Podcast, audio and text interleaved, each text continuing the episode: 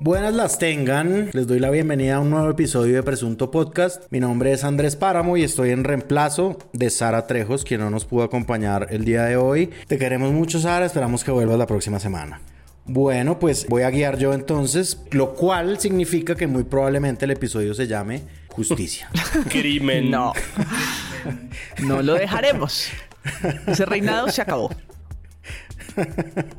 Entonces, pues vamos a hablar obviamente de uno de los casos más mediáticos de los últimos años, que es el doble asesinato que sucedió en La Calera, en el que murieron el estilista Mauricio Real y su madre Marlene Hernández a manos de su hermano e hijo Johnny Leal, quien pues trató como de montar la trama de que era un suicidio, un supuesto, presunto suicidio, y eh, bueno, esa tesis se, se tumbó en unas cuantas semanas.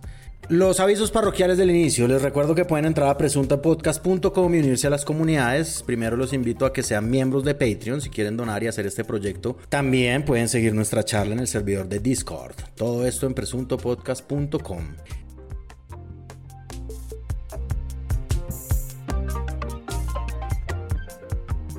A mí me gustaría un pequeño, pequeño capitulito antes de arrancar con nuestro podcast y es que, como lo hemos anunciado desde el finales del año pasado, nosotros hemos querido y nacimos en Presunto Podcast con la idea de cubrir las elecciones y pues este es un año electoral. Nosotros acabamos de tener el gran, gran, gran, y lo digo por el número de candidatos que era interminable, debate de la alianza El Tiempo con Semana. Entonces, pues mi, mi balance del debate es qué desazón, qué tristeza, qué depresión. No sé ustedes qué piensen, si quieren enriquecer esta, esta visión mía. María Paula. Pues un debate que para ser anunciado como el gran debate del 2022, ¿no? Todos los candidatos lo pusieron en sus redes, además con dos sellos de grandes medios que llevan haciendo debates no sé cuántos años hacia atrás, me pareció muy pobre en la producción, en la logística, en la manera como manejaran los tiempos, en las preguntas, en que los moderadores no supieran los nombres de los candidatos, en el que el del máster pusiera el nombre del candidato que estaba hablando mal, ¿no? Sin entrar en los contenidos que podríamos quedarnos. Y no solo eso, sino que ponía eh, Sergio Fajardo eh, encima de Fico. Encima de Fico. Eso, sí puede generar pero confusiones graves. pero es un buen comentario político. Es decir, es, un buen, es buena sátira si se hace con esa intención. Si fuera intencional, sí. Sí, pero como lo que es es sin intención y, y un poco al azar, creo que mi balance al final es también de, ah, ¿no? Esto, dos horas para tener este espectáculo tan poco organizado. Eh, después de haberlo anunciado como si realmente lo hubieran superproducido y no fue así evidentemente.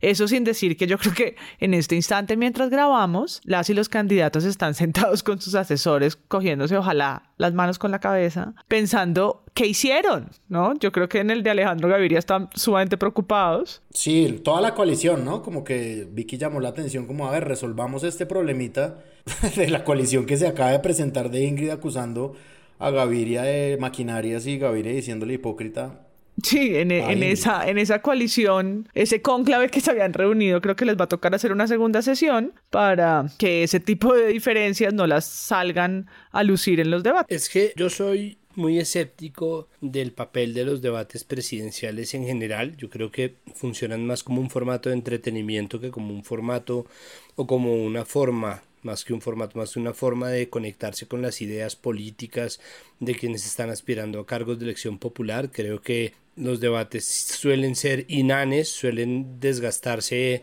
en réplica contra réplica, cada crítica se toma como un ataque personal, siempre se hacen propuestas muy parecidas, ¿no? Como que existe, hay un problema, pero en estas elecciones, o al menos en este punto, enero de 2022, existe un ingrediente adicional que no había ocurrido en los anteriores en las anteriores elecciones y era la cantidad de candidatos que existe. Es decir, normalmente el debate no sirve para nada porque la gente suele tener decidido por qué candidato va a votar casi que cuando llega el primer debate. Es muy poca la gente la que hay que convencer y dudo mucho que sean los debates el medio que permita para cambiar, cambiar posición, exacto, o hacer que la gente se decida. Yo creo que la gente se decide finalmente por simpatías a priori, por eh, actitudes específicas, por un tweet o por, por cercanía con gente que le cae mal, es decir, se termina decidiendo por argumentos o por razones parecidas a las que en un momento generan simpatía o antipatía. Entonces el debate no me parece que sirva de nada, pero en este momento en que mucha gente de verdad no tiene la menor idea por quién va a votar,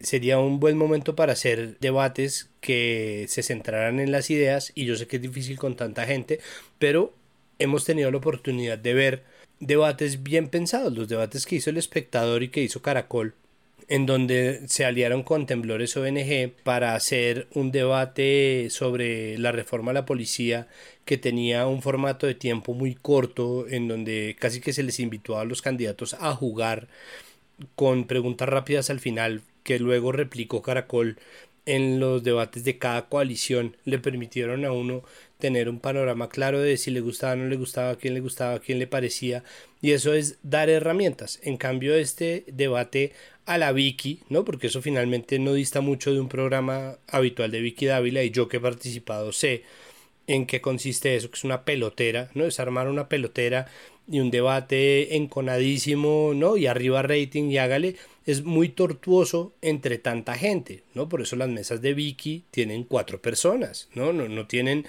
75 huevones ahí. Ah, pero es que tú no, Sergio, tú me estás. No, perdóname, Gustavo, ¿no? Es como ese mare magnum, ese, literalmente ese galimatías se vuelve realmente muy cansón y se vuelve desesperanzador con respecto a la democracia. Y yo siento que es un reflejo de mucho de lo que ha venido haciendo Semana bajo la batuta de Vicky. Y es, esto es lo que hay que cumplir, ¿no? Hay como unas casillas vacías. Revista, columnas, investigación, portada, confidenciales, espacios de video, debates presidenciales y todo eso se llena y se hace a la manera de Vicky, que es inflamando los ánimos. Y ese, esa, esa cosa emocional como exagerada y sobreactuada que pone a todo el mundo a tuitear se volvió la fórmula de semana para todo. Entonces las, las columnas, la mayoría son un bodrio, están muy mal escritas. Eh, Aurelio y Juan Carlos Flores siendo honrosas excepciones, pero todas traen consigo una bomba, ¿no? Entonces todas dicen alguna cosa que es eh, injuriosa o que es un señalamiento o que es efectivamente una acusación con bases, pero que lo que busca es generar un, estallido, un pequeño estallido. Investigación puede ser buena o mala, puede estar pésimamente escrita o puede estar muy bien escrita, lo importante no es eso, ¿no? Y este es como, es un debate, pero el punto del debate no es las ideas, sino es poner a la gente a cliquearle en YouTube a semana y creo que cumple el objetivo, pero al final lo que queda es un sabor de boca muy amargo y una frustración muy grande con respecto a lo que significa de verdad debatir en democracia y creo que de ahí se desprenden muchas de las cosas que pasaron. Eso o que a Vicky la mandaron a desenmascarar la coalición Centro Esperanza como un embeleco y una mentira y lo logró con todo éxito. O sea, de pronto todo era un plan. para desintegrar el centro. Orquestado. Orquestado para jugarle a la polarización, que es una de las, como de los debates que hay en Estados Unidos, de que están jugando los medios, que los medios ya no compran desinformación, sino polarización. De pronto es la comprobación de esa teoría de conspiración. ¿Cómo sería que Fico estuvo tranquilo? ¿cómo, ¿Cómo, sería que Fico estuvo tranquilo viendo esa pelotera? Pues es que a Petro siempre le tiran, pero yo creo que Petro miraba eso y decía... A Petro le gusta eso. No, Fico, Fico empezó con un chiste, como así va a quedar las elecciones. Primero yo, segundo Gustavo, ya lo subió a TikTok, ¿no? Él salió como, se lo gozó, se lo gozó. Sí, Fico se comportó. y yo creo que digamos que como parte de la arquitectura con la que tal vez no diseñaron esto, porque además también toca decirlo como que eh, lo que dice Santiago del arriba rating era mencionado cada tanto tiempo por Vicky Ávila. Queremos informarles que hay 60 mil espectadores. Queremos informarles que hay 70 La periodista más buscada en Google. Es que eso es un patrón. Eso es un patrón. Exacto. Sí, no. Sí, sí. Tuvo un dominio grande por parte de ella, un dominio mínimo por parte del director del tiempo. Sí, fue casi que un debate de semana con la audiencia sumada del tiempo.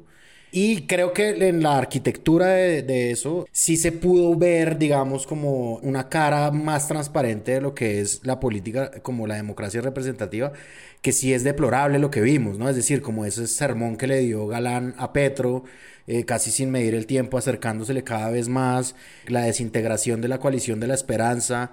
En verdad fueron, yo creo que solo dos personas las que no tuvieron una descompostura que fueron Francia Márquez y Fico. De resto todos se veían como agotados, cansados, un poco también. Y a, mí me parece que hay una lectura ahí, es que esto también es como un legado de, de, de, Duque, ¿no? Como la posibilidad de que todos hablen, de que todos digan, de que de verdad el país está en ruinas y qué hacemos. Entonces sí, fue como...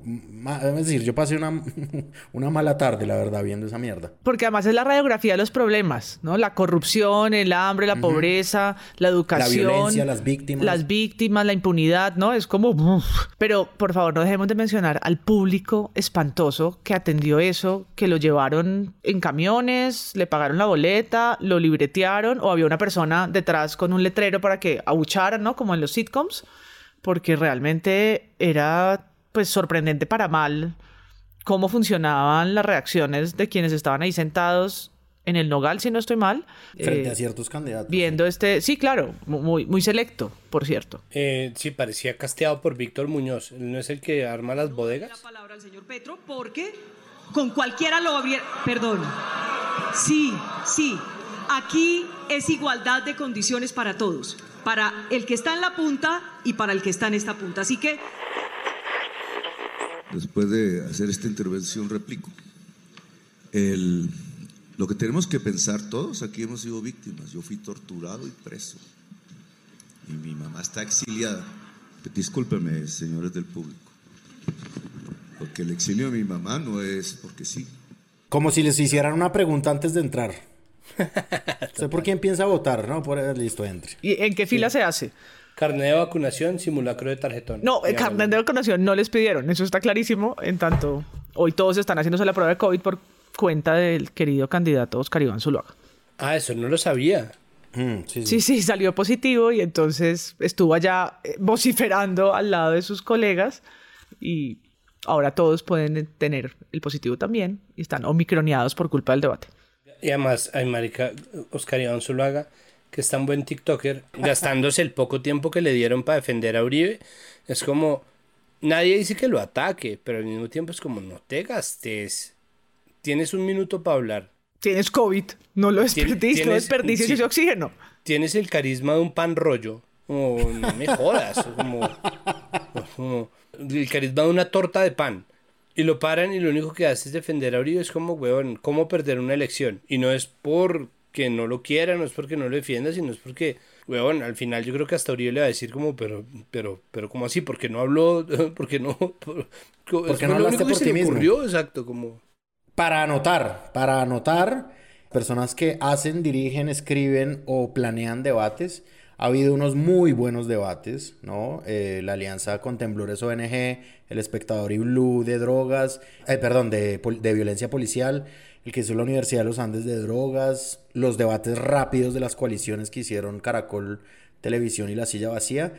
Y pues eh, este el debate de las comunidades afrocolombianas de los Andes también, que fue en el que salieron unas delicias de, de, argumentos pero fantásticos, pero en donde se ve, donde se da herramientas para ver problemas sistémicos ahí, ¿no? Entonces, en cambio, este, e, este debate fue reflejo de un problema sistémico, de varios en realidad.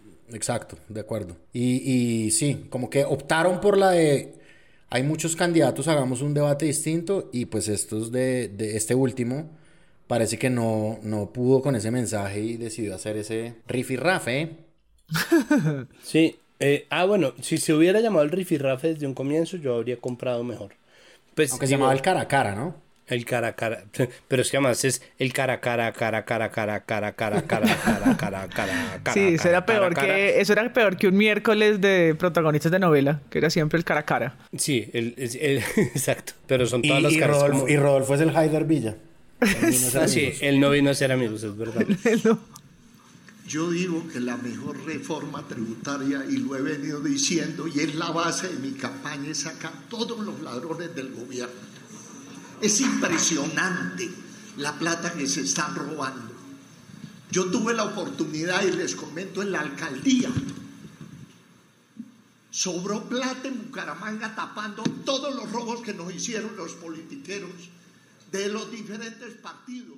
Hay una cosa particular que a mí me parece que podríamos tratar en siguientes episodios, ya que vamos a estar hablando de esto harto, porque también nos plegamos a la, a la, al vicio electoral colombiano. y es eh, pues la candidata Francia Márquez, ¿no? Que pues nos ha suscitado aquí debates, sobre todo internos en Presunto Podcast, acerca del racismo que existe eh, en torno a ella. Lo comentamos en los premios Presunto con la actitud del medio Los Danieles, sobre todo de Daniel Samper Pisano, hablando de racismo con ella, o hablándole de racismo a ella, enseñándole de racismo a ella. Y en esta ocasión, y me parece que en anteriores, salvo muy contadas excepciones, los candidatos, a pesar de que Francia toca una variedad de temas y que es como la persona más contestataria y con posiciones más progresistas de todos los candidatos, los candidatos no le hacen réplica, como que le tienen un, un respeto que podría traducirse también en condescendencia. Yo creo que ya eligieron un enemigo, o está elegido hace años, que es Petro, y están concentrados en que sus réplicas y, su esfuerzo sea por opacar a quien además sabemos ya de lejos, más allá de sus argumentos, que es un buen orador y que gana porque normalmente contesta bien. Después se pueden entrar a investigarle y salen siete artículos desmintiendo lo que tú quieras, haciéndole pequeñas precisiones, pero maneja muy bien un debate como esos, ¿no? Y en público. Y creo que se obsesionan con el que además le ven más probabilidades y contra Francia asumen una posición de no tienes mucho, mucha probabilidad, ¿no? no vas a salir elegida en el pacto histórico y no voy a ponerme la soga al cuello para irme en contra porque eso tiene un costo político muy alto. ¿no? Y en las redes no me van a sacrificar porque la posibilidad de que yo la embarre por, por mi privilegio, por blanco, por hombre, por, es tan alta que yo mejor ahí en ese terreno guardo el silencio que ya no le guardan a Petro. Y es como una, yo la veo como una culpa blanca de clase alta también, como, y, de, hombres de Estado, como, puta, el Estado le cayó allá encima toda la vida, ¿qué le vamos a decir, no? Sí, ¿quién le va a contradecir algo a Francia? No, es decir, Francia sí se ha visto muy libre, pero al mismo tiempo eh, sí, sí es un, desperdicio que no se animen a, a debatir con ella. Pues yo creo que ha resultado muy difícil porque ni siquiera Petro es tan libre como Francia de decir las cosas que, piensa con respecto a, al Estado, ¿no? Como que ese no sentirse con posibilidades o que nadie dé un peso por la candidatura de Francia ayuda a que, a, que ella tenga la oportunidad de poner los temas sobre la mesa y pues Francia es así, es decir, yo la he entrevistado y Francia habla así. Francia no está generando un personaje y parte de lo que ella representa es precisamente eso. Eso tiene un, gran goodwill en las redes sociales, pero por ahora en las intenciones de voto, pese a que es la segunda en el pacto histórico, no es significativo ni, ni se constituye en una amenaza para la candidatura casi que absolutamente segura de Gustavo Petro y es muy difícil de contestarle. O sea hasta ahorita no ha habido nadie que no le conteste de una manera o machista o racista. O sea si ya es difícil hablar cuando se es político blanco, hegemónico, normativo de partido tradicional con una mujer, porque de inmediato todos los argumentos empiezan a salir y le ha pasado a todos, desde los más progresistas hasta los más conservadores, eh, hablarle a una mujer de izquierda y encima de todo negra, seguramente en términos de estrategia, o sea, en, la ecuación de lo que eso suma es muy difícil, pero me parece que igual es un desperdicio porque sería una buena manera de testearlo. Entonces ha habido un par de encontrones como respuestas obligadas que le, una que le tuvo que dar Juan Fernando Cristo en un debate y otro que le ha tenido que dar otro, pero realmente eh, es, es, muy poco lo que aparece. Me gusta igual esa figura de Francia, yo no puedo ser objetivo en ese sentido, no, no pienso serlo, pero sí me parece, me parece lastimoso que nadie se anime a replicar, no tanto por la, por la fantasía estúpida tuitera de la peinada, sino para ver cómo se puede modelar un debate, si existe algún punto de debate real mucho de lo que pasa en este país es racismo, ¿no? Es racismo sistémico y es machismo sistémico y eso es algo que nadie puede negar. Hasta que ellos mismos no logren desentorchar ese nudo, va a ser imposible que le debatan con altura. De acuerdo. Y hay otra cosa y es como una pregunta que hizo ella al principio del debate, que me parece que la persona que más legitimada está en una elección como esta para hacerla es ella misma y es ustedes de qué están hablando. que eso los pone muy contra las cuerdas, como sí, pues ustedes han gobernado, este mierdero es culpa de ustedes de qué hablan. Bueno, yo creo que pararse aquí a decirle al país que vamos a luchar contra la corrupción cuando gran parte de los privilegios de muchos de los que aquí están presentes los han obtenido precisamente de la corrupción, yo creo que es mentirle al país. Hablar de corrupción implica evitar que niños y niñas se mueran de hambre en este país. Hablar de corrupción implica evitar que los recursos para que se lleve agua potable a los territorios, para que se lleve educación, se dilapiden por quienes han ostentado el poder del Estado y han usado de eso su propia empresa y han usado el Estado para obtener sus propios privilegios, mientras las mayorías viven en miseria. Yo creo que esto no es de discurso para convencer al país de quién es el mejor. Yo creo que este país los ha visto a muchos de ustedes actuar dentro de esta estructura de gobierno. Sí, aquí sale, hay un, hay un, hay un, comercial, un artículo de Infobae, ¿no? Dice, muchos han conseguido sus privilegios en la corrupción. Entonces, eh, la candidata del Pacto Histórico atizó el debate al poner de primero a las víctimas y a las poblaciones más vulnerables del país en la discusión. Pues es que tanto que se habla de, de los outsiders. Ella es la única, sí, ella es la única. ella es la outsider, ¿no?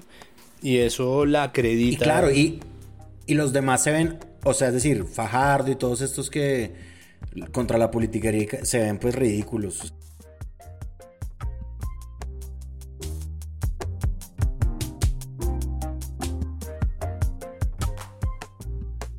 Si, hubiera sido un episodio sobre el debate, se llamaría de qué están hablando. Pero como es de justicia, entremos al tema. Entonces, el caso, un caso pues eh, super sonado.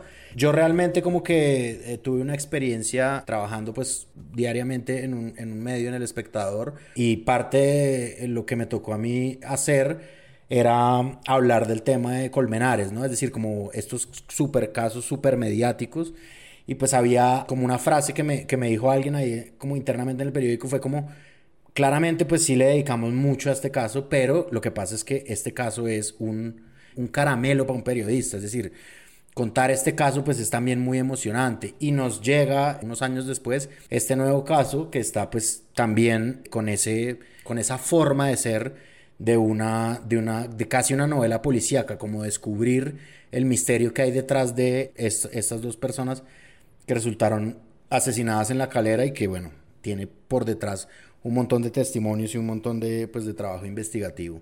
Yo creo que es un caso, pues, como algunos medios lo nombraron, de Caín o matricidio, que por un lado, pues, esta persona era una, un estilista, un peluquero famoso, ¿no? Del, un poco de la vida de la farándula, pero más allá de eso, y eso le da un poco de, de, mayor despliegue, pues es un caso que ni CSI ni Criminal Minds eh, había traído tanta atención, ¿no? Por, por lo macabro y por, qué sé yo, el morbo que despierta también las, este tipo de historias, ¿no? La condición humana, la, la, la obsesión que tenemos por entender esos crímenes horrorosos como este, ¿no? Cada vez que sale una noticia más sobre la, la posibilidad de que lo acusen también por tortura y los detalles de lo que pasó y la audiencia que fue además, ¿no? Vista por miles de personas, tal vez tantas como en el debate, por entender qué tiene en la cabeza alguien que es capaz de hacer lo que hizo, ¿no? Y escuchar con tanta indignación eh, un perdón y un compromiso de no volver a hacerlo, como si pudiera tener otra vez otra mamá y otro hermano para cumplir esa promesa. Entonces creo que tiene como un componente, varios componentes. Por un lado, lo que los medios hicieron de esa noticia y el rastreo y el boom mediático que llevó a, incluso pues a, a lo que hablaremos ahora, a una discusión sobre el papel de la justicia y a una rueda de prensa desafortunada del fiscal Barbosa que luego tiene una contienda con nuestro querido Juan Diego Alviro. Pero creo que antes de eso, pues tuvo... Contra, nuestro muy querido. contra muy querido Juan Diego Alvira, que también ya abre su nominación a su propio cara a cara con Barbosa y el, la nueva versión de Estudio en Vagos. Eh, ganador del premio Presunto 2022. porque, porque creo que el, el, el caso Caín es también un caso de muchos clics, ¿no? Genera un tráfico de lo que los medios saben aprovechar.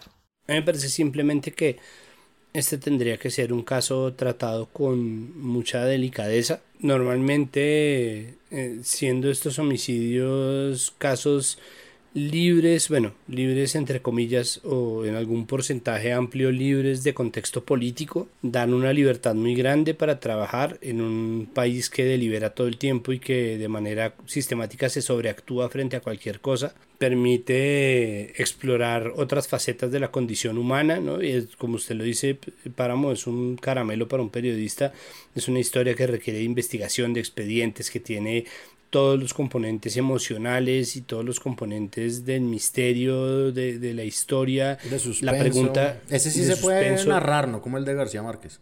Exacto, exacto. La pregunta constante sobre por qué alguien haría, como bien lo dice MP, pero que al tiempo y precisamente por eso debe ser tratado con, de verdad, con pincitas y con guantecitos de, de seda porque es muy complicado precisamente por el contexto, ¿no? por todo lo que está pasando alrededor de ese caso. Y ese trato de delicadeza aplica también para nuestro primer nominado para premio. Esta oficina no es, esta entidad no es una oficina de comunicaciones, que es el fiscal Barbosa, siempre el fiscal Barbosa, que es el primero en salir a utilizar este caso en su favor, ¿no? Y ahí empieza algo de lo que estaba pasando en redes y que sube muy rápidamente a las esferas del poder en donde eso no tiene cabida o no debería tenerla. Porque una cosa es que Alfonso 34 56 67 89 20 22 42 34 75 que tiene como avatar una foto de American Psycho diga diga de Mr. asesinar sí de Mr. Robot o, o de Robert Smith diga asesinar a tu hermano y a tu mamá es lo mismo que ofrecerle a la gente que vas a cambiar el petróleo por 12 millones de turistas, ¿no? Como compararlo con Petro. Eh, o que arroba naranja 45 34 55 asterisco slash 77 guion carita sonriendo diga este es eh, una maldad equiparable al genocidio de 6.402 personas por parte del gobierno Uribe. Eso está contemplado dentro de los desmanes que permite la conversación pública en redes sociales, pero que arroba barbosita salga a decir... Yo creo que lo que vimos en los tres últimos días eh, es importante para el país en la medida en que brilló la Administración de Justicia y brilla la Administración de Justicia en cabeza también de la Fiscalía General de la Nación, que pudo presentarle al país como en 53 días, repito, en 53 días pudimos darle eh, respuesta a un caso que tocaba lo más profundo. Estos 53 días fueron días que implicaron un trabajo investigativo que no es aislado de la Fiscalía General de la Nación, es lo que hemos venido haciendo los últimos dos años, es lo que nos ha permitido hoy tener... Todos estos elementos son elementos para que ustedes también tengan en cuenta de que no es solamente el resultado de lo que se vio en los últimos tres días, sino es el trabajo integral de la investigación criminal en Colombia. De que si hubiésemos investigado de esta manera casos históricos y emblemáticos en Colombia, como el mismo caso Colmenares, la fiscalía lo hubiese podido resolver en 20 o 25 días. La mejor fiscalía de la historia. Claro, cuando además está claro que mientras más buscan el prestigio, más consiguen todo lo contrario, ¿no? Más, más quedan en evidencia. Pues es, primero es un espectáculo patético y segundo, pues suscita una conversación nueva que ahora sí mete en un contexto político todo lo que pasa y hace que la gente empiece a hilar fino. Entonces hay un montón de cosas que están pasando y de inmediato lo primero que le pasó a Barbosa fue que la gente dijo, ¿por qué cerraron este caso tan rápido? ¿No? Porque nadie está hablando de actividades de enriquecimiento ilícito, de presunto enriquecimiento ilícito, porque nadie está hablando de lo que estaba pasando con las finanzas del hermano, eh, porque nadie está hablando de mimi mimi. Eh, otra gente dice, pero ¿por qué no estamos dando un debate sobre salud mental? Pero entonces, ¿por qué no están eh, acusando a este señor de feminicidio? Y en gran parte esto pasa, o sea, esto iba a pasar sí o sí, pero este proceso se acelera precisamente porque Barbosa es un bocón de libro. ¿No? Es un fanfarrón de libro y ese espectáculo patético de estarse amasando, masajeando el ego con una crema Pons con sus manitas de burócrata es, es, lo que hace que la gente de inmediato apunte a destruirlo. Y ahí empieza todo el mundo, ¿no? Incluido Juan Diego Alvira, que le dice, ¿no? A que lo llama y Francisco Barbosa, pegado de su personaje, lo manda a estudiar ¿no? ¿Qué casos le faltan? Juan Diego Alvira hace la tarea y le saca un montón de casos que efectivamente están sin resolver porque llevamos tres años y pico, tres años largos del gobierno Duque, que se han sentido como siete, ocho, diciéndole a la fiscalía como, hey, investigue esto, hey, ¿qué pasa con esto? Hey, ¿qué ocurre con esto? Y la fiscalía hace ojos ciegos y oídos sordos, pero cuando hay uno de estos cuentos salen entonces a sacar pecho y ahí es donde empieza la cosa difícil porque eso también empieza a involucrar qué tratamiento le dan o no los medios de comunicación. Por supuesto que es una historia interesante, por supuesto que debe ocupar buenas páginas, por supuesto que se le debe dar un tratamiento que permita contar la historia, pero el respeto no tendría por qué perderse. ¿no? Eso no tendría por qué comprometer eh, ni la emoción ni la estética del trabajo. Mire, para Juan, ¿cómo se llama? Juan Diego, Juan Diego Alvírez Caracol. Para Juan Diego Alvida de Caracol, yo lo remito a él a que estudie un poquito lo que nosotros hacemos en la Fiscalía. Porque no puede haber en este momento frases tan desafortunadas y preguntas tan desafortunadas. Tenemos el 81% de esclarecimiento en crímenes colectivos o en masacres, como él llama. No es un secreto para nadie la congestión judicial y la escasez de justicia en nuestro país. Los datos son sencillamente alarmantes. De cada 100 eh, delitos que se cometen en eh, territorio colombiano, a duras penas se castigan 6. Colombia ocupa el quinto lugar de América Latina en el índice global de impunidad. El caso del famoso peluquero Mauricio Leal, eso sí se resolvió en tiempo récord, pero esto ha desatado esta pregunta entre la ciudadanía. ¿Qué pasa con los otros casos? Con los casos de los líderes sociales, de derechos humanos asesinados y donde también se reclama justicia. O del caso de la... No, y por un lado, pues aparecieron todos los titulares, voy a leer, el, por ejemplo, el del colombiano, la cronología del caso, asesinato de Mauricio Leal, el espectador. Así fue como Johnny Leal mató a su hermano y a su mamá. Le contamos la cronología de los momentos más relevantes, abro hilo los datos, el tiempo, los datos ocultos de la tortura que sufrieron Mauricio Leal y su mamá. Y todo esto se desprende de la propia confesión, tampoco es una gran investigación, unidad investigativa de la fiscalía, ¿no? Esto nace de la confesión de quien lo hizo. Y luego Telemundo Digital pone el Caín colombiano, las pistas que dejó el confeso asesino de famoso estilista y de su madre. No, esto es como para uno de esos programas de crimen de, de la televisión por cable, y luego, rápidamente, entonces, toda esa espuma mediática, incluso internacional, que despierta el caso, las fotos que hay de estos hermanos con su mamá, ¿no? Hay un montón de archivo del que se puede agarrar. Entonces empieza la fiscalía a como aprovechar el momento para hablar sobre su gestión. Y yo creo que es muy desafortunado el titular de semana que entre comillas lo que dijo Barbosa, entre tantas cosas, en la rueda de prensa. No hay un crimen perfecto. No, sí, Cuéntanos más, fiscal. ¿No? ¿Cómo Hablemos de crímenes perfectos, por favor. Exacto, hablemos. ¿Qué es un crimen perfecto para la fiscal? ¿Cómo así? El crimen perfecto es el que tú no logras nunca entender e investigar. O sea, ¿qué es eso? ¿Cómo así? ¿No? Entonces no hay fiscalía perfecta o no hay crimen perfecto. Él quería explicar lo eficiente, fue la palabra que usó, ¿no? Lo eficiente que es la fiscalía en sus, en sus procesos. Y eso es un tiro en el pie seguro. ¿No? Que es interesante que en esa rueda de prensa se la juegue Juan Diego Elvira a hacerle la pregunta incómoda, no sobre el caso que de nuevo, por confesión, podían haber entendido, sino todos los otros que están en fila y por los que hay un rezago enorme de impunidad.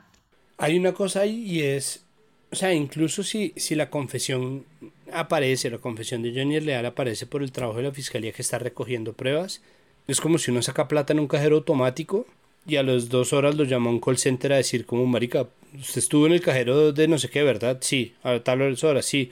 No es que nos dimos cuenta de que usted salió y no le dio las gracias al cajero, es como, haz tu trabajo, ¿no? Ese es tu trabajo, tú eres el fiscal general de la nación. Entonces yo siento que existe cierta incomodidad constante de estar trabajando con crímenes que tienen corte político en un país que es ¿no? que está tan politizado en todas sus violencias. Y tan judicializado. Y tan judicializado, exacto. Y por eso se hace tanto énfasis en este caso que, que, parece estar por fuera de todo eso y que está más como en el terreno de la telenovela, ¿no? De la crónica roja y de, lo que incluso da para ciertas licencias poéticas, ¿no? Para eh, hacernos preguntas hacia adentro y no estar, ¿no? Como por fin descansar del debate, por fin descansar de, de las cosas que ocurren, pero él mismo siendo el fiscal general pues no abriendo la boca termina cayendo ahí donde pretendía de donde pretendía escapar pero es que me recordó el caso de Garavito, que fue un caso que yo seguí de cerca, y es que cuando él confiesa, también demuestra lo ineficiente que había sido las fiscalías, muchas, ¿no? locales, con sus casos. Pasaron años archivando carpetas, procesos votados, violaciones y asesinatos de niños que no conectaban. Pasaron años, años antes de que alguien dijera, ah, no, es un asesino en serie. Y luego lo más patético de su audiencia, de una de sus audiencias, era que él tenía que decirle a la fiscalía con un cuaderno macabro que guardó a lo Aníbal Lecter lo que él había hecho y era él el que le empezaba a dar razón de lo que había pasado a las familias. Él en su cuaderno tenía anotadas más cosas que lo que la fiscalía había podido sumar en años. ¿Mm? Y ahí también las preguntas que le hacían a los medios. ¿Dónde, dónde están las historias que cubrieron los medios sobre estos eh, niños y niñas abusados por él. Entonces, este, este caso me llamaba la atención porque yo sí creo que merecen que los medios que escriben ese primer borrador de las historias lo cubran, porque es importante, en este caso pues es, es particular, es el de una persona con su familia, pero si se tratara de algo más se necesita atención para que esto no quede simplemente en las páginas de la Crónica Roja y olvidado ¿no? Como tantas otras cosas que pueden pasar en las noches de nuestras ciudades o, veredas o carreteras. Pero el papel de la fiscalía no puede venir a llenarse con solo las confesiones de quienes, ¿no? En ese momento de la audiencia deciden por la razón que sea, por culpa o por rebajar pena o por lo que sea. Eh, lo mismo pasó con, con Juliana. ¿no? Que finalmente son procesos que se dan ahí, entonces también cuáles son las preguntas que hacen, que hacen los medios a quienes tienen que hacer su trabajo, como decía Santiago, y el papel que juegan, en este caso, victimarios dentro de ese relato. Hay un punto que rescató Blue Radio, digamos que el cubrimiento ha sido por varios frentes y a mí me parece que una noticia, una noticia la que sea, es decir, de la envergadura que sea, así sea una declaración es noticia, ¿no? Frente a un caso de estos, da clics. Y es como una entrevista que le hizo Blue Radio al exfiscal Francisco José Cintura, que, se, que pues, se refirió al tema de, a este tema, a este caso, en el que dice, el caso de Mauricio Real fue rápido por el interés de los medios de comunicación, que es una cosa como que rebota un poco, como que da la vuelta y muestra también una teoría que existe acerca de el rol como de los entes de justicia frente a la presión un poco pública que se genera a partir de un cubrimiento masivo de un caso, ¿no? Y eso como que está estudiado y pues se practica mucho, eh, por ejemplo, en la gente que pone demandas de alto impacto, como eutanasia, como aborto, etcétera, que es como, ok, al lado de la estrategia jurídica tiene que haber una estrategia de medios lo suficientemente inteligente para despertar el interés de, los, de las autoridades. Y como que e, eso es un, también una puesta en escena para que una, una fiscalía absolutamente politizada, ¿no? Que tiene encima pues unos casos gravísimos y, unos, y además unos casos también que de los que depende un poco, porque una fiscalía en un país como Colombia tiene mucho poder, de los que depende un poco una elección, toma o no toma. Y pues este es un caso que dicen como, ¿saben qué? Yo lo tomo. Y vamos a hacer todo el despliegue, aparte del que ya ha sido, para poder resolverlo una fiscalía en donde está además el mejor amigo del presidente. Es que de verdad el, el dossier es, es muy duro. O sea, ya que hablamos de casos, los antecedentes son muy bravos. Es decir, lo que existe en la bandeja antes de, de mirar las actuaciones de la fiscalía, los antecedentes que tiene pues son muy complicados, pero ahí viene una cosa que es importante que usted está diciendo y es la representación mediática entonces sí termina importando y es muy triste porque muchas veces muchos fiscales, no solamente Barbosa, han tenido que salir a decir que la corte de los medios o la corte de las redes sociales no sirve para nada, pero estamos viendo que un poco sí sirve, ¿no? Que un poco sí hay una corte que está pidiendo y al mismo tiempo existe un jurado eh, o un curador de esos casos que son los medios de comunicación ¿no? Entonces tampoco termina siendo en vano que aparezcan o no aparezcan ciertos muertos en, en, el flujo de noticias de ciertos canales. Eh, tampoco parece, pareciera ser, yo no creo en conspiraciones, pero tampoco pareciera ser en vano que se omitan cierto tipo de asesinatos en este país a la hora de ver las noticias de lo que podría llamarse el mainstream. Y entonces todas esas cuestiones, todos esos cuestionamientos empiezan a pesar sobre la figura, la reputación, el prestigio de los medios de comunicación que pues está puesto en tanto entredicho aquí en, en este país. Y se vuelve un tema que tiene muchísimas capas de complejidad porque entonces justificaría o le daría la razón a toda la gente que está en este momento en todas las redes sociales pidiendo que se le ponga atención a su caso y tratando de armar un escándalo a ver a cuál se le hace el milagrito de la viralidad, ¿no? A mi perro lo decapitaron, atención, este señor me...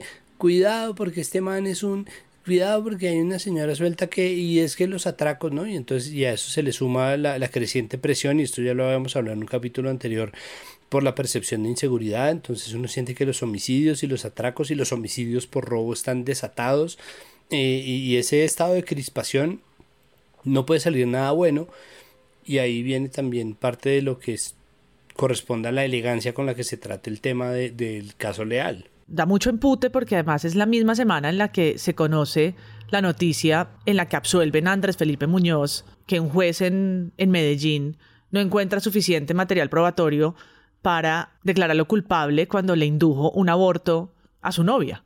Entonces que salga el fiscal a sacar pecho de los procesos y de su justicia, la misma semana en la que también con mucho despliegue mediático hay un reclamo enorme por el asunto de violencia de este personaje, ¿no? Entonces está la, está la corte debatiendo el aborto, pero no, no, no, no termina.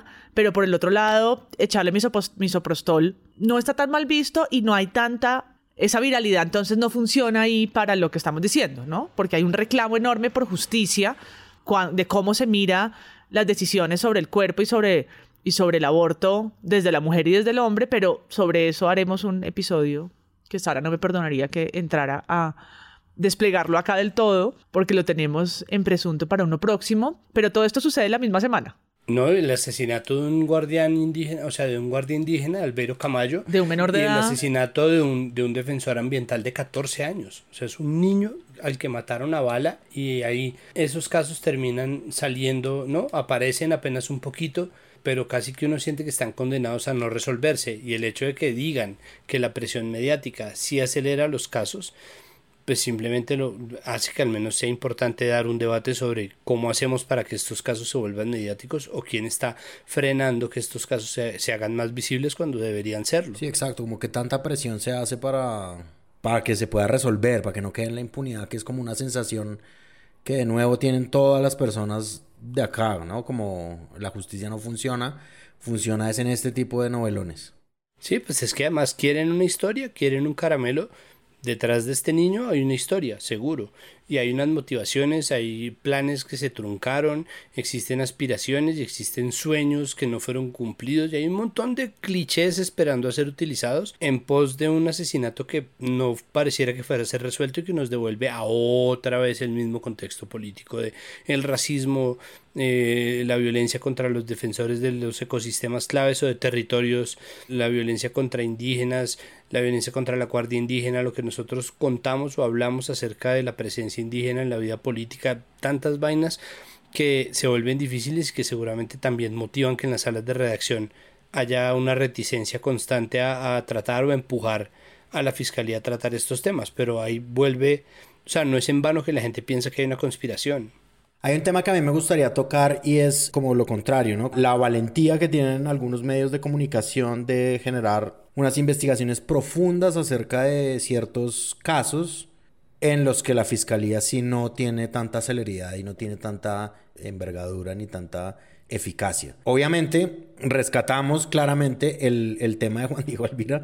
Pues es que es que lo del fiscal metiéndose, se metió con el que no era, sinceramente como vaya y estudie y él pues va y estudia, ¿no? Y, y le saca este dossier de, de cosas que no, que no se han podido hacer. Sí, no, no le den plan a Juan Diego que saca el cassette, ser tablero, coso táctil, ¿no? Como títere, o sea, lo que tenga a la mano. Es como, él va a hacer la tarea, no, no Yo no le- sé si no ustedes vieron el tweet cuando pasó lo de García Márquez que no me acuerdo quién eh, sa- salió con un tweet como de mañana Juan Diego Alvira disfrazado de hijo de García Márquez. Pero digamos como que sí, como que a veces los medios se toman una tarea investigativa, obviamente también es como una parte de sus, de sus funciones, pero es una tarea investigativa que excede las investigaciones por lo menos de esta fiscalía, pero también ha sucedido con fiscalías anteriores. Y es como, digamos, eh, mezclando como los dos temas de los que hemos hablado hoy, los dos temas grandes, porque yo vi a Oscar Iván Zuluaga hablando de, mm, en el debate de lo que tenemos que hacer son unas unidades de búsqueda para este tipo de delitos económicos. Y entonces cuando hagamos esas unidades de búsqueda, que eso es gasto estatal también, a pesar de que ellos apoyen la austeridad del Estado, esto, eh, hacemos unas unidades de búsqueda de la fiscalía bien berracas para averiguar, por ejemplo, lo que sucedió con los con, con- con temas económicos, como lo de los 70 mil millones de centros poblados. Que es al mismo tiempo como una aceptación que ellos no dicen, pero el subtexto es ese, que es como, ok, pero una periodista sí lo pudo hacer, ¿no? O sea, una periodista se puso a la tarea, lo investigó, lo denunció, resultó siendo verdad, se fue la ministra. Y hay unas veces que los medios de comunicación tienen como, yo no creo que esa capacidad de una entidad estatal, pero sí la voluntad para averiguar el destino de ciertos casos y me gustaría como hablar de eso.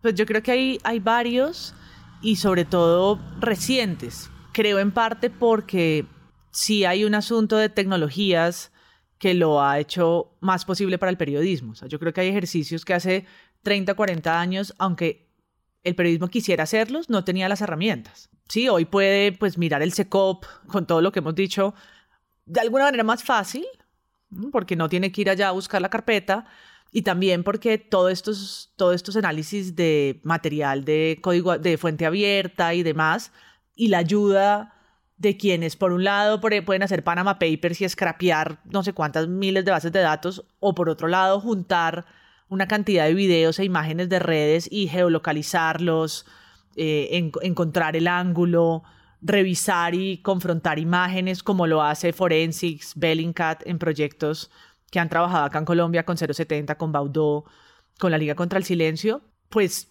dan unas herramientas que la fiscalía no ofrece o por lo menos no publica y no lo hace con, con la rapidez y, con la agenda que sí mueve al periodismo. Entonces el, el último que tal vez es el de Lucas Villa, pues es un video de 20 minutos que reconstruye la posición, es forense, ¿sí? la, posición de los cuerpos, cómo cayeron, la- el de Dylan recorre la trayectoria de la bala, ¿no? El, el movimiento de los carros, la dirección por la que salieron, las cámaras de seguridad.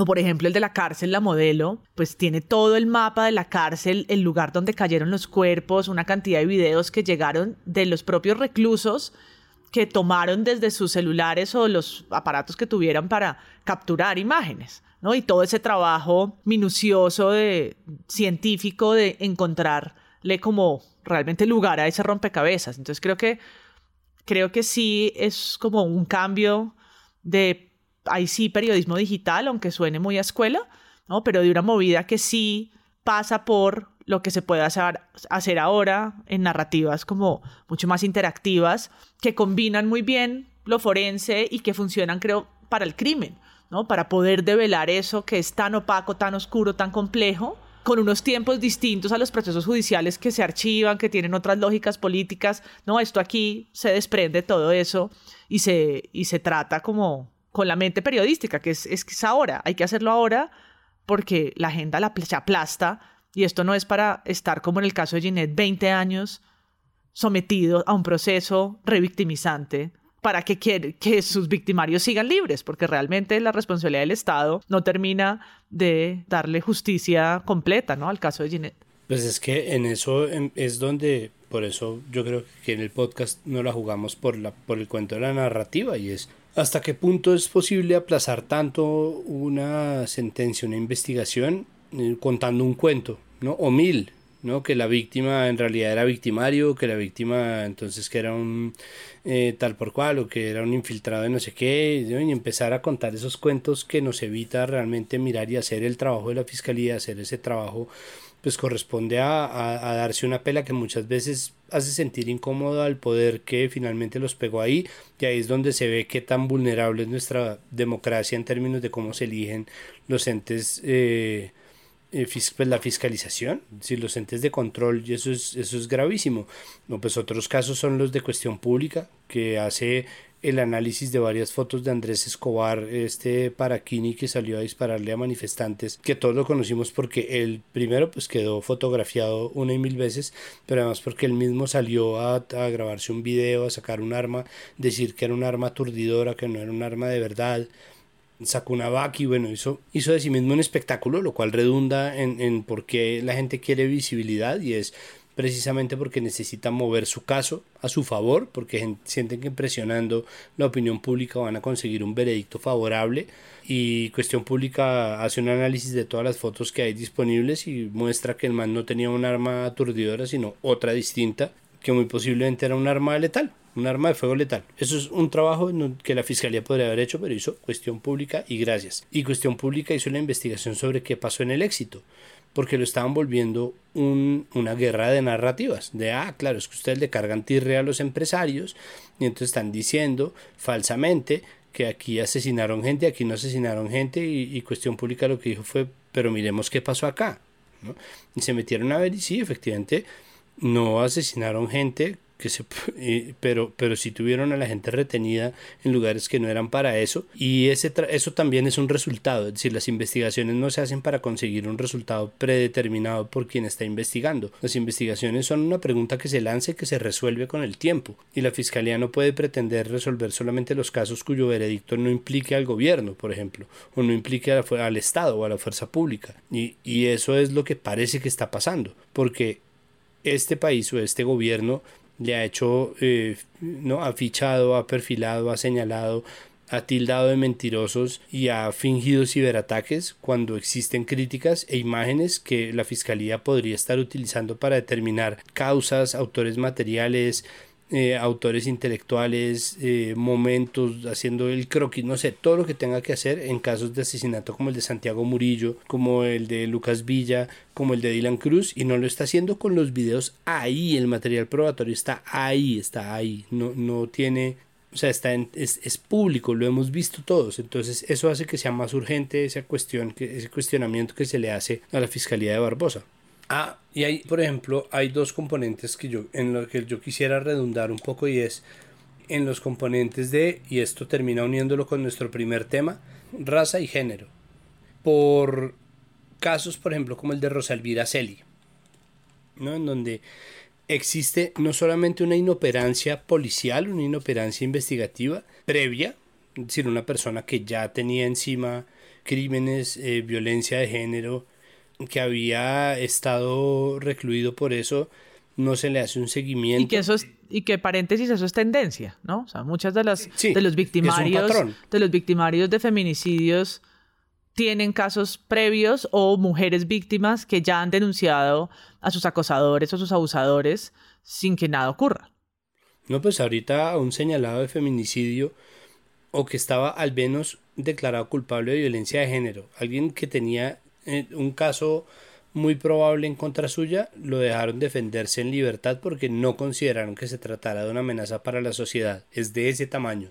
Entonces, esa inoperancia es la que termina eh, haciendo víctima a Roselvira Celi y lo que se pretendió desde un comienzo fue víctima, o sea, echarle la culpa a ella, hacer, hacer que fuera culpa de la víctima y después las investigaciones, muchas de la prensa pusieron de manifiesto la inoperancia institucional cuando además habían recibido una llamada de Rosa Elvira, cuando no fueron capaces de hacer vigilancia sobre una persona que ya tenía antecedentes, lo que nos ha costado, ¿no? Lo que le ha costado a un montón de activistas, porque no es paseo, pero lo que le ha costado a un montón de activistas convertir el feminicidio en un delito, en un delito tipificado con nombre propio es lo mismo que ha pasado con todos los guardias indígenas, con los asesinatos de líderes sociales, con los asesinatos por riñas y por todo lo, todo lo que está pasando por en Buenaventura, ¿no? Como quieren resolver casos, ahí está, si resuelvan, hay un montón de casos que están ahí y es imposible no pensarlo desde esas dos categorías, género y raza,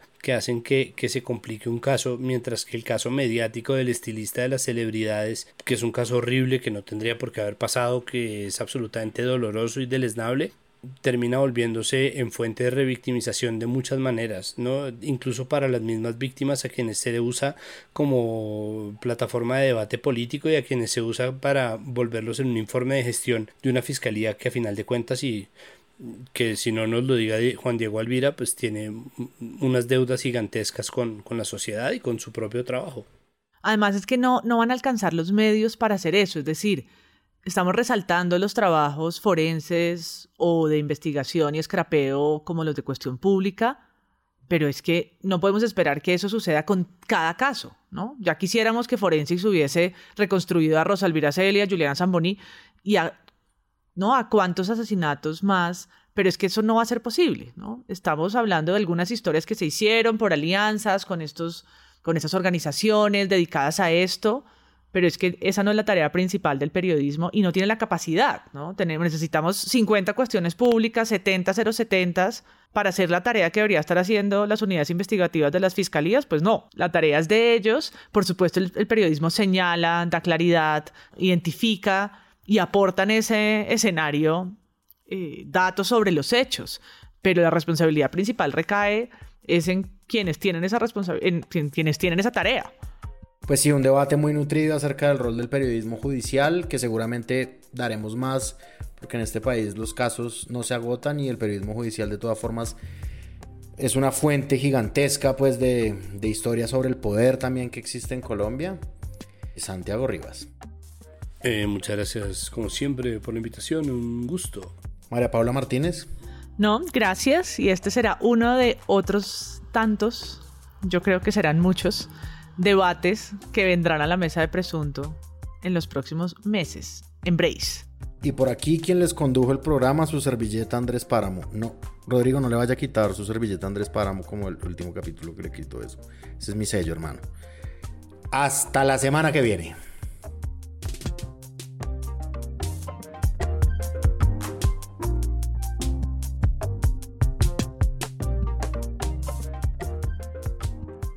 Presunto Podcast es un proyecto de Sillón Estudios. La producción es de Sara Trejos, el análisis de hoy es de Santiago Rivas, María Paula Martínez y Andrés Páramo. La postproducción de este episodio es de Rodrigo Rodríguez del Oro Podcast. Recuerden que pueden ir a nuestra página web, unirse a nuestra comunidad de Discord y donar a este proyecto en Patreon. Todo eso en nuestra página web. Gracias.